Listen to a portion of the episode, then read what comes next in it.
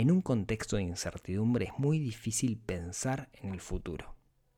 Dicho en otras palabras, en el momento que estamos viviendo ahora es muy difícil pensar en el momento de nuestro retiro o nuestra jubilación. Sin embargo, las decisiones que tomemos hoy pueden ser muy relevantes para que nos va a pasar en nuestra jubilación, el momento que nos vayamos a retirar. De alguna manera, hoy podemos comprometer lo que nos va a pasar en el futuro. Por eso yo quería traer a una persona que es experta en el tema del sistema previsional para charlar de ese tema. Hoy tenemos un experto, tenemos un amigo de la casa, Fernando, que nos va a contar un poco cómo funciona el sistema previsional, cómo se protege todo lo que está pasando en este momento y cómo va a ser nuestra jubilación.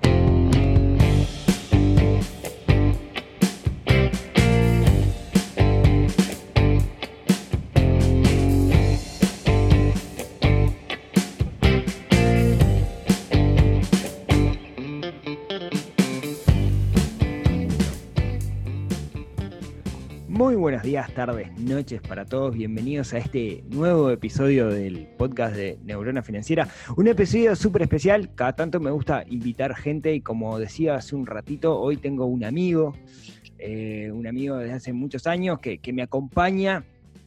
Como ustedes saben, eh, yo tengo una, muy fuerte relación con, la gente de República FAP, eh, que es algo en lo que creo y hoy nos acompaña Fernando Maeso de República FAP, con el cual vamos a estar charlando en este momento de incertidumbre un poquito de, cómo se para el sistema previsional ante todo esto que está pasando. Eh, Fernando, ¿cómo estás? Muchas gracias, Rob, por la presentación. Eh, bueno, un saludo a, todos tus oyentes. Y bueno, en este momento estoy, eh, tengo la suerte de estar representando a la empresa en esta charla contigo. Eh, pero para todos es, un gusto estar estrenando este nuevo canal en estos tiempos de, aislamiento, pero con este medio podemos estar eh, más cerca de la gente, que nuestra idea es acercarles información provisional y estar hablando un poquito de toda esta situación compleja que, estamos atravesando. Así que muchísimas gracias por la invitación. No, por favor, a mí me han llegado muchas consultas estos días, ¿no? Eh, de cosas relacionadas con el sistema previsional. Y me parecía que estaba bueno traer a alguien de, que supiera más que yo de esto para, para, charlar y para saber algunas cosas de, primera mano.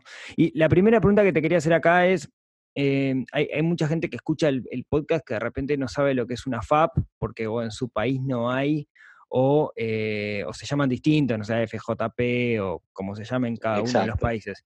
Eh, contanos así brevemente qué, es una, qué es una FAP. Bien, em, la sigla AFAP significa Administradora de Fondos de Ahorro Previsional. ¿Qué hacen las AFAP?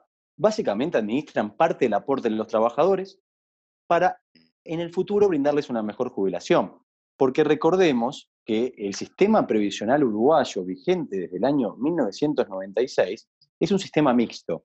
¿Qué significa esto, Ro? Que existen dos tramos de aportación. Por un lado, aportamos al Banco de Previsión Social, al BPS. Pero por otro lado, los que tenemos una FAP, aportamos parte del BPS y otra parte de ese mismo aporte, lo que se llama Montepío, el aporte jubilatorio, a las cuentas individuales de ahorro que cada trabajador tiene en una FAP.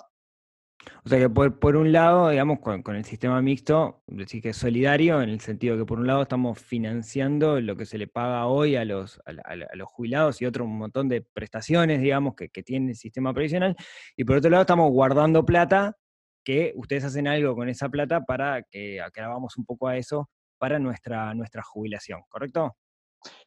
Eh, efectivamente es así. Eh, lo que se le dice, como bien dijiste, el sistema solidario intergeneracional administrado por el BPS, lo que significan esas dos palabras, que suenan complejas, es que los activos, o sea, los que estamos trabajando, financiamos prestaciones de los pasivos, o sea, las jubilaciones, los subsidios, las pensiones por, por eh, sobrevivencia.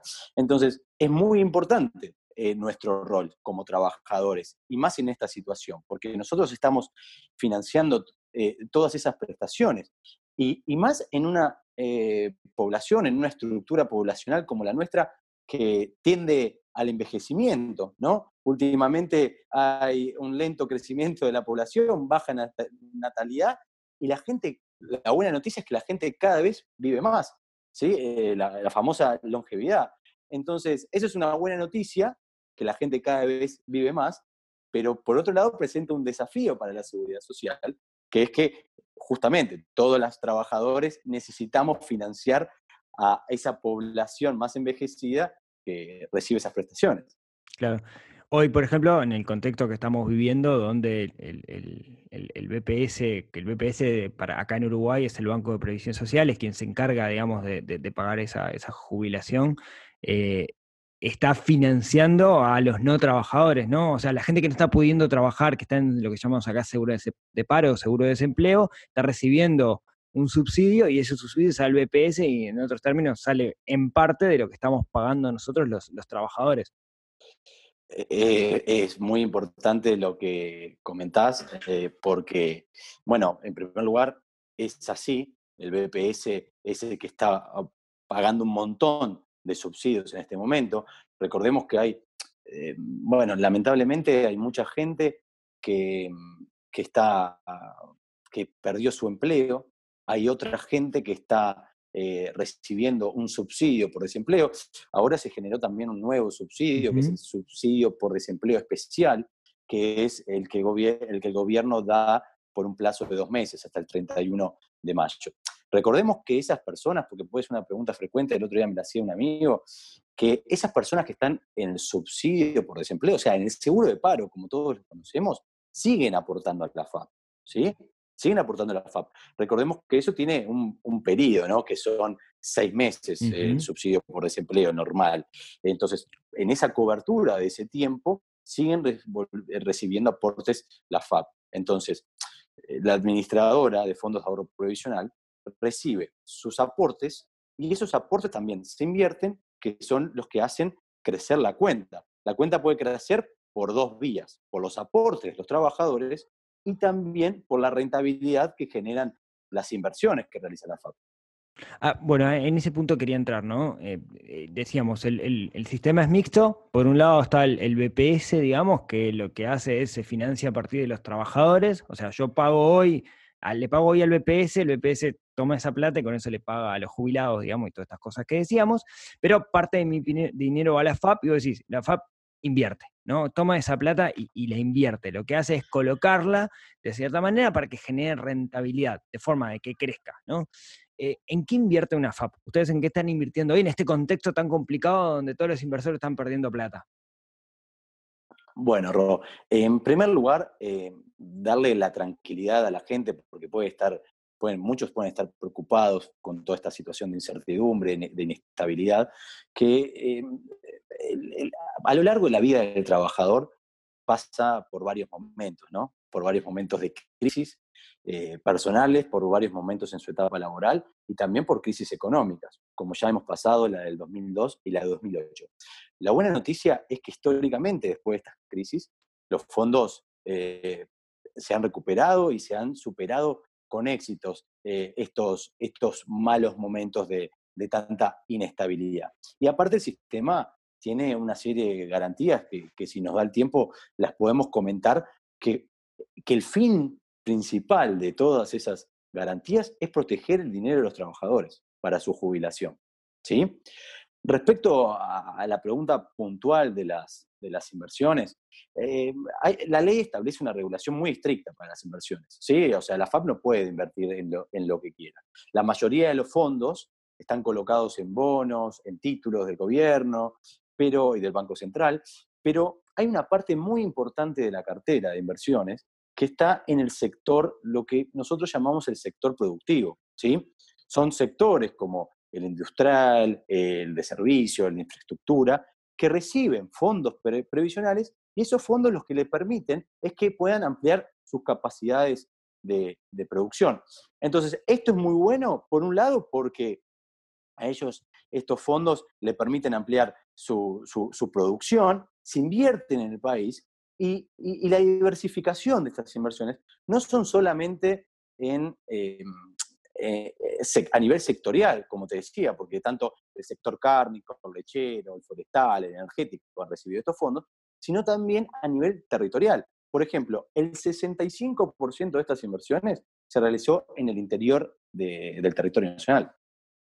Bueno, el, otro día, yo, hace un par de, episodios, hablaba del tema de inversiones, ¿no? Y el, mundo financiero se hizo pelota, ¿no? La mayoría de los activos financieros se cayeron a pedazos. Y una cosa que yo comentaba era que me parece que el gran ganador de cuando se da esto es lo, que yo llamo la economía real, ¿no? Que es lo que vos estás llamando el sistema, el sistema, eh, perdón, el, sistema productivo. Que son cosas como, mucho más tangibles y que son un respaldo y es a donde se están volcando hoy los, los inversores, porque justamente eh, el sistema financiero se cayó. Ahora, está bueno lo que comentás, ¿no? Que, por ejemplo, todo el mundo dice, no sé, el, hay, un índice que es un ETF, que es el SPY 500, que son las 500 empresas más grandes de Estados Unidos, que es como la referencia, ¿no? Entonces, vos querés invertir en algo seguro, o seguro entre comillas, y te vas por, el, por el SPY 500, ¿no? Eh, eh, tiene un crecimiento histórico del 7% desde el principio de los tiempos. Está todo muy bien, pero cayó un 35% en el último mes, ¿no? Y hoy lo que me decís es, la, ley, a mí lo que le dice a la SAFAP es que no pueden invertir en cualquier cosa. No pueden invertir en el SPY 500, no pueden invertir en acciones de bolsa, digamos, cosas que, tengan como, como mucho riesgo. Vos decís que está acotado. Sí, por supuesto. Hay una, hay una regulación muy estricta, pero aparte de la ley, no solamente nos eh, brinda una regulación muy estricta, sino que la, ley, la ley eh, eh, establece una serie de garantías que protege eh, el dinero de los trabajadores. El dinero es nuestro, ¿no? Nosotros como trabajadores, como afiliados. Eh, para, darte un ejemplo bien, bien concreto, em, la ley, por ejemplo, establece que las AFAP tienen que tener un mínimo de rentabilidad. Les exige un mínimo de rentabilidad. En caso que, ese, que una FAP no llegue a ese mínimo de rentabilidad, de ganancia para el afiliado, tiene que sacar una, tiene que usar su reserva especial, que es con capital propio, justamente para compensar esa, esa pérdida de rentabilidad o ese, eh, ese momento de que no alcanzó la rentabilidad esperada. Eso es simplemente dos grandes garantías en la normativa que justamente, como te digo, apuntan a priorizar eh, la seguridad de las inversiones, ¿no? Que, no, se, que no se arriesgue, porque todo muy lindo, podemos decir, no, nuestras inversiones son las mejores, eh, vamos a maximizar la rentabilidad, pero estamos jugando todo al negro. Entonces, no, no es así. O sea, sí se intenta maximizar la rentabilidad, pero sin descuidar la seguridad. Y para eso existe la normativa, para eso existe la ley que, República FAP tiene que cumplir con una gestión responsable y eficiente de sus inversiones. Pero, aprovecho ahí, te pregunto una que, yo no la entiendo bien. Que, eh, sí ustedes manejan, yo pongo plata, esa plata va para, para el fondo, pero hay como subfondos, ¿no? Que, dependen un poco de, la... ¿Cómo, es eso? A ver, para, ver si lo entiendo. Bien, eh, a ver, el, sistema ya tiene 24 años, ¿no? Eh, se inició en, en, el año 96. ha tenido un montón de, de, modificaciones en la ley que lo creó, que es la 16.713. No quiero marear a la gente con el número, pero es la ley que originó. Todo el mundo se va a acordar, no te preocupes. Eh, todo el mundo se va a acordar, ya me imagino, tuiteando la ley. Pero, pero lo que te quiero decir con eso es que esa ley, que fue la raíz de todo esto, tuvo modificaciones y ha ido evolucionando, ha ido incorporando mejoras que, que, que fueron mejorando el sistema, pero fueron beneficiando a los trabajadores. Una de estas eh, fue la ley 19.162, perdón, y no, no. Otra cosa que vamos a tuitear en el hashtag. el número de la ley, pero por las dudas que nos esté escuchando alguien de la parte, un abogado, un, doctor, algo que, le interese el número de ley, se lo decimos por las dudas. Eh, esta ley, entre otros aspectos, lo que hace es la creación de un eh, esquema de subfondos. A ver, en la FAP hay dos subfondos. Por un lado el subfondo de acumulación y por otro lado el subfondo de retiro. Cada subfondo tiene su perfil de inversión diferente. Nosotros, eh, desde que empezamos, desde que nos afiliamos, aportamos siempre al subfondo de acumulación. Es donde está nuestro dinero, nuestro ahorro previsional, la mayor parte de nuestra etapa laboral, hasta que cumplimos los 55 años. Ese fondo tiene, eh, son inversiones a largo plazo y por lo tanto una mejor rentabilidad. Ahora, a partir de los 55 años, nuestro dinero se empieza a transferir progresivamente, a razón de un quinto por año, al subfondo de retiro. Este subfondo de retiro, el objetivo primordial que tiene es proteger el dinero de los trabajadores que están más próximos a jubilarse. ¿Por qué esto? Porque, como vos ya sabés, Ro, y, le a mí le ha pasado a, familiares, este, eh, tengo varios familiares en esta situación, le ha pasado que al momento de jubilarse, se vieron expuestos a la volatilidad de los mercados financieros, como puede ser una crisis que estamos atravesando hoy, entonces el monto a percibir se ve afectado. Este su fondo de retiro lo que permite es proteger ese dinero, porque es un fondo que eh, las inversiones están menos expuestas a la fluctuación del mercado. Entonces los protege. Es un fondo mucho más seguro para esas personas que se van a jubilar. Ahí, ahí digamos, si me permitís hacer ahí una, una, aplicación. Eh, usualmente cuando uno está invirtiendo, em, en particular instrumentos financieros, tiene lo que se llama el concepto de la volatilidad, ¿no? Que la volatilidad, podemos, si vemos la grafiquita de la inversión, es como la, que, se vea como una hoja de sierra, ¿no? que sube y baja, sube y baja, que tenga piquitos, eso es la volatilidad. Eh, cuando, cuando un, en este caso, los inversores de la FAP, ¿no? quien se encarga de la inversión, eh, invierten en algo, una de las cosas que hay que tener en juego, y eso lo podemos hacer nosotros como, como, individuos que invertimos, es tener claro el horizonte de la inversión. O sea, yo estoy invirtiendo a 5, 10, 15 años.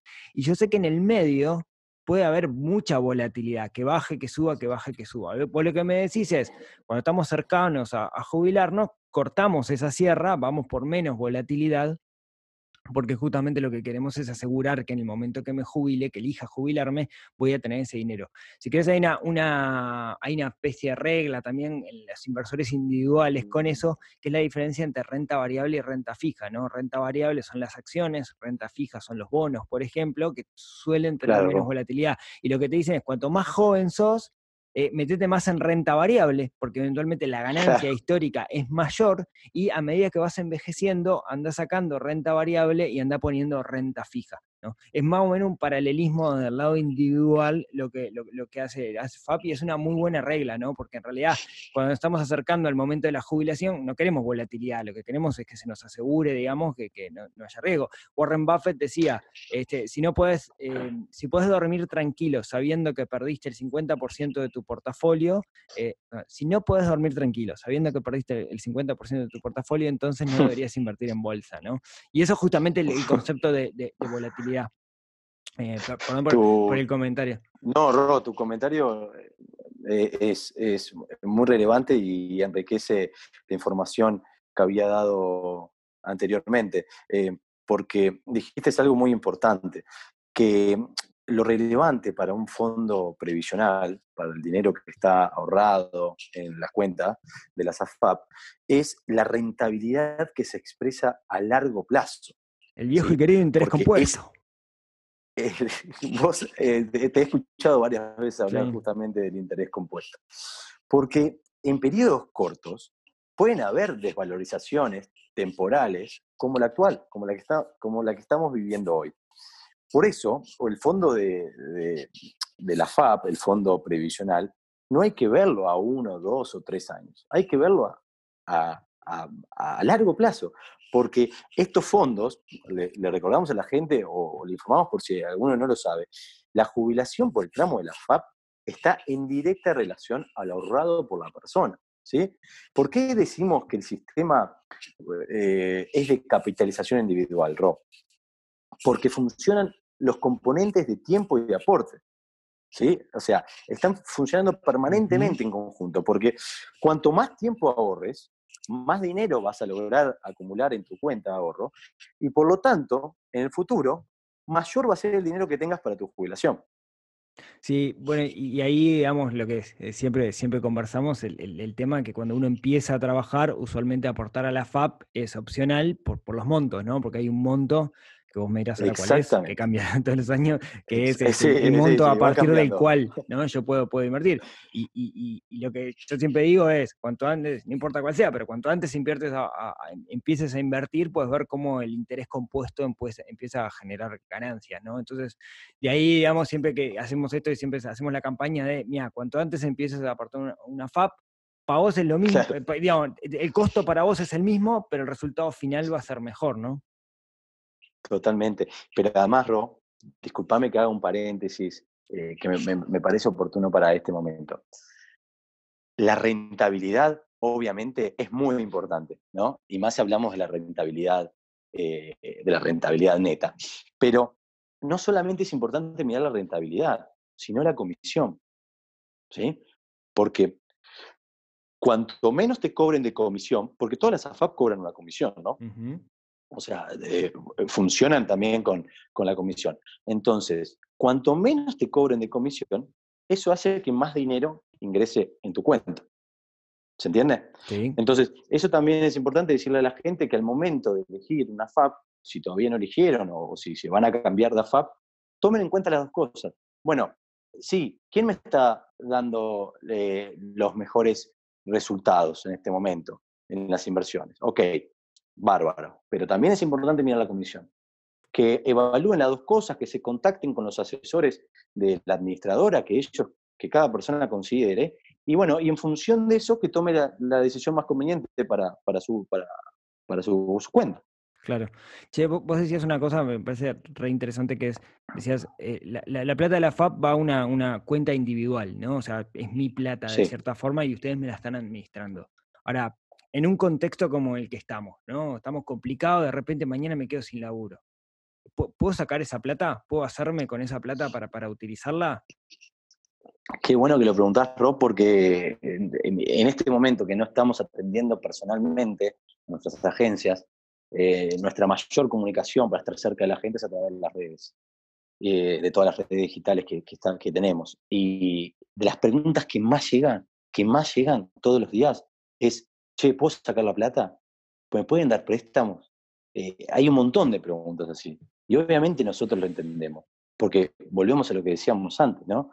hay un montón de gente que lamentablemente está complicada con toda esta situación, que no tiene la suerte, el privilegio, como tenemos nosotros, de estar trabajando remotamente de nuestras casas, que tiene que salir a buscar los pesos y no importa, tiene que salir a la calle. Entonces, eh, mucha gente le bajaron los ingresos, mucha gente está en, el seguro paro, mucha gente quedó desempleada. A estas personas, lamentablemente nuestra respuesta que le tenemos que dar es que eh, el dinero de la FAP por ley, no es un tema, no es un capricho, la ley establece que el único objetivo de ese dinero sea para pagar las jubilaciones y otras prestaciones. ¿sí? Es imposible, hoy la ley no permite eh, sacar ese dinero, porque uno de los tantos motivos es que a la gente, a todas las personas, nos cuesta muchísimo pensar en el futuro, pensar en el retiro.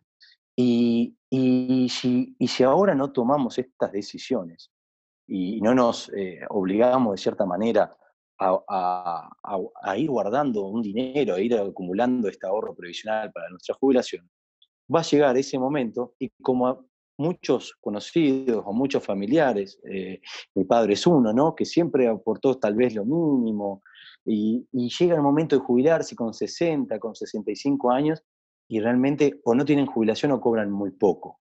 Entonces, bueno, eh, al, hacer esto es una forma también de proteger a los trabajadores y de cuidarnos también de que cuando llegue ese momento, que obviamente los ingresos bajan, bueno, de que pueda tener cierto bienestar financiero recibiendo esta, esta jubilación, ¿no? Que la va a cobrar por dos tramos, por el BPS y por la FAP. Hay, países, corregime vos que sabes más del sistema previsional que yo, hay países donde sí se puede hacer uso de, parte de los fondos para algunas cosas específicas, ¿no? Recuerdo algo en Chile para propiedad, si no me equivoco, como para comprar una casa o algo por el estilo.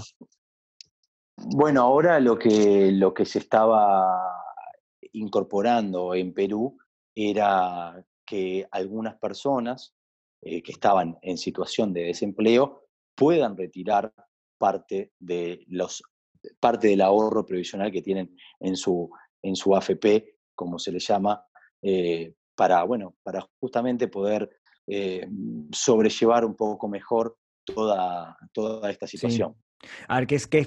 Pero hay muchas modificaciones, ¿no? Hay otros países también que están estudiando el tema de los aportes, como en España, esto, toda esta coyuntura eh, nos hace muy, muy difícil predecir lo que puede llegar a pasar, porque se va alterando todos los días, pero, pero bueno, la realidad es que sí, en otros países que están en situaciones más complejas se están tomando otras medidas mucho más em, complicadas, ¿no? Porque están manejando un escenario más complejo. Sí, hay dos cosas. Eh, eh, primero es, sacar plata, digamos, de, que tenés guardada para, un momento dado, que además se está invirtiendo, es eh, em, pan para hoy, hambre para mañana, ¿no? eso es, complicado y la recomendación es evitarlo en lo máximo posible. Si tenemos oyentes de Perú, digamos, que yo sé que los tenemos, evitarlo, porque en realidad te estás haciendo trampa al solitario. Y, la otra es, vos lo comentabas con números que ya no me acuerdo,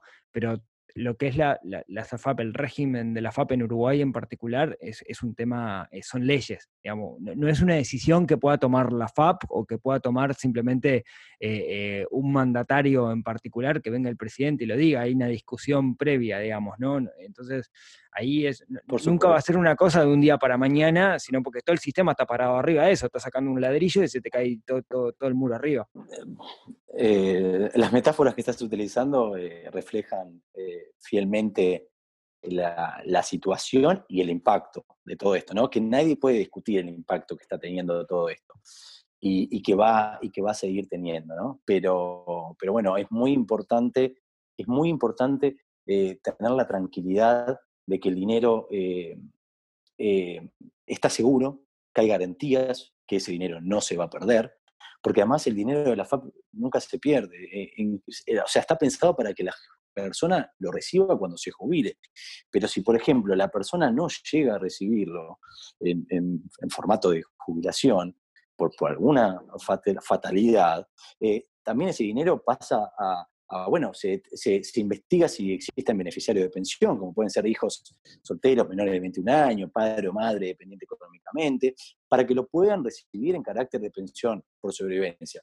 Y que en caso que la ley determine que no existe ningún beneficiario de pensión, ese dinero pasa, eh, se convierte en un bien heredable. Esto significa que uno de sus herederos lo va a poder cobrar en un solo pago, todo lo que la persona ahorró durante toda su vida laboral. Entonces, ¿por qué es importante esto? Porque si hacemos una síntesis de las garantías que hablamos para que la gente esté tranquila de, las garantías que tiene el sistema. Hablamos de los esquemas de subfondo, del subfondo de retiro especialmente, el que protege al trabajador próximo a jubilarse, de la rentabilidad mínima, de la reserva especial, de estas modificaciones eh, en la ley, de, que el dinero nunca se pierde. Entonces, como, como verás, Ro, y ojalá que la gente que nos está escuchando lo, esté eh, recibiendo bien, hay, hay, una serie de garantías que, que le, pueden dar tranquilidad a la gente que no solamente se va a salir adelante de esta situación, sino también de que su dinero va a seguir evolucionando correctamente para el momento de su retiro. Sí. Eh, una, última, eh, una última pregunta mm, que, que, me interesaba mucho hacerte es, ustedes tienen muchos canales por los cuales la gente les, les hace consulta, ¿no? Comentabas recién por las redes sociales, que están ustedes en particular como República FAP en todas las redes sociales, tienen el, 0800, este, y, bueno, sé que reciben, digamos, por muchos medios mucha consulta. ¿Cuál es la, consulta típica, digamos, ¿no? La que decís, uy, mira, están preguntando de nuevo, ¿cómo podemos hacer para que la gente no pregunte más esto? ¿Cómo podemos explicarlo mejor? ¿Hay una? Hoy, hoy en día, te soy 100% sincero, la gente pregunta, ¿puedo sacar la plata? Esa es la pregunta más frecuente que hay. Eh, que yo me imagino el contexto, ¿no? Estás en tu casa pensando cómo llego a fin de mes y te llega el estado de cuenta y ves, decís, uy, tengo plata disponible, la quiero, yo quiero comprar esto de bizcochos. Claro. Total, totalmente, es así. a ver, sí, la gente hace un montón de preguntas sobre, sobre si el sistema está dando buenos resultados a nivel histórico, ¿no? También. Eh, pero hoy en día la gente eh, se pregunta mucho eso, ¿no? Si puede retirar parte de la plata, si le pueden dar préstamos. Y, bueno, nada, este, como te decía hoy, nosotros entendemos eh, su preocupación, realmente la, entendemos, y, pero darle la tranquilidad de que, de que, bueno, de que mm, esto va a pasar y que, y que el dinero eh, en la SAFAP está bien administrada de una manera responsable, pensando en, ese futuro que en algún momento nos, va, a llegar a todos. Sí, yo creo en el sistema. Em, yo siempre digo lo mismo, ¿no? En, nuestra jubilación, por, la FAP o la caja que sea, digamos, en, donde estemos, dependiendo con cuál sea nuestro rol como trabajador, es el plan A, ¿no? Y creo, me, parece que el, que el, sistema está bueno y, y, está bien pensado, pero me he preocupado mucho, en parte gracias a, ustedes, de, entenderlo, ¿no? Y me parece que es re importante que entendamos cómo funciona la, la, FAP para, para, sentir tranquilidad. No es simplemente eh, me sacan plata y bueno, después veré cómo la cobro. Creo que hay que entender lo que hace. Y la idea un poco de, que vos vinieras a sacar el programa era explicar justamente eso, explicar un poquito de, de cómo funciona porque creo que es importante entender, ¿no? Y creo que, que podemos seguir charlando algunas cosas de eso, ¿no? Sí, Rob, por supuesto. Este es un tema que se va para largo y que lo podemos estar hablando horas y días, pero sí para nosotros es muy importante que lo hicimos desde el inicio, es em, colaborar a construir cultura previsional, hacerle eh, llegar a la gente eh, contenido previsional, porque em, la verdad es que al, verlo como algo tan lejano, muchas veces nos falta información y hay desconocimiento sobre cómo funciona el sistema, la seguridad social, la SAFAP. Y, por ejemplo, si la gente, vos, Roque, que, que, me vas a decir no, no, porque vos sos muy humilde, pero vos que sos experto en finanzas personales y que de inversiones entendés mucho más que yo, eh, vos, mira, para, para, para que veas, la rentabilidad histórica del sistema hay diferentes unidades, ¿no? UR, pesos, eh, en dólares. Pero, por ejemplo, por citarte una, la rentabilidad histórica del sistema desde el 96 hasta el último indicador, si no me equivoco, fue a marzo de 2020, es de 8,97, ¿sí? Casi un 9% de, de, rentabilidad. O sea, si eso lo, una persona, y más tus oyentes, que la mayoría entienden muchísimo de inversiones y seguramente más que yo, si evalúa otras opciones que hay en el mercado, sin duda van a, van a, van a darse cuenta, van a concluir que es una rentabilidad eh, muy, muy interesante, elevada esta que, le dio el sistema en estos años. Sí, ni hablar. De que de hecho, a ver, una de las cosas que, charlamos siempre es, eh, ustedes tienen un, un equipito de inversores profesionales que su vida es invertir y están todo el día ahí tomando decisiones de, inversión, ¿no? Y que estudiaron eso y que, a mí me encantaría en algún momento que podamos charlar y nos cuenten algunas cosas de, inversiones, porque son gente que vive de las inversiones, ¿no? Eh, sí. y, tiene mucho más conocimiento e información que lo que podemos tener los, los, simples mortales para tomar, para tomar las decisiones. Sí, obvio, bro. Eh, para nosotros sería un gusto que un día eh, puedan hablar entre expertos en la materia. A ver, si los puedo convencer en algún momento. Y, alguna, y algún compañero o compañera del departamento de inversiones que además ellos están eh, analizando minuciosamente esta situación y el impacto de toda esta coyuntura. Entonces, eh, ellos sin duda van a enriquecer el podcast y van a, a, poder aportarle mucho valor en una conversación contigo de mucho más y vuelta que ustedes saben mucho más del tema. Sí, pero seguro no se sabe los números de ley de memoria, que, que, es algo que pedimos a las personas que invitamos siempre a este podcast, si no, no pueden venir. Bueno, Nando, eh, bueno, muchísimas gracias. Eh, yo voy a seguir, digamos, de nuevo, creo en el sistema y, voy a seguir velando porque más gente entienda qué es lo que están haciendo y pueda tomar decisiones de forma consciente, que al final la finanza personal se trata de eso, se trata de tomar decisiones, de no vivir en automático con respecto al dinero y acá podemos tomar decisiones, podemos mover el sistema. No ¿algo más que, te parezca que nos, que nos faltó? No, Ro, este, no, no la quiero hacer más largo para no aburrir a la gente. Espero que le haya gustado. Yo realmente, en lo personal, eh, disfruté mucho eh, que estemos innovando por primera vez eh, en República FAP, haciendo un podcast contigo, que además las charlas, bueno, siempre surgen muy naturales, muy espontáneas, siempre hay temas eh, muy interesantes. Y bueno, nada, vos sabés que soy un fiel oyente de, de, Neurona Financiera, entonces está, es, un, es, un, honor para mí y para toda República FAP este, compartir este rato contigo y que, y que le acerques este, a tanta gente que te escucha eh, esta, esta información, ¿no? Y que invitar a la gente también a que nos haga sus dudas, si nos quiere plantear sus dudas, que te las haga llegar a vos por tus canales de o que nos las haga llegar a nosotros.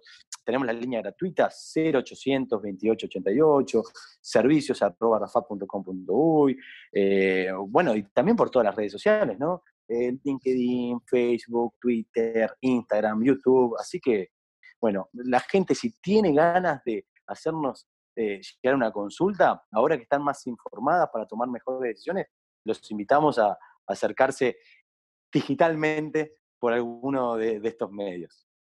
Genial.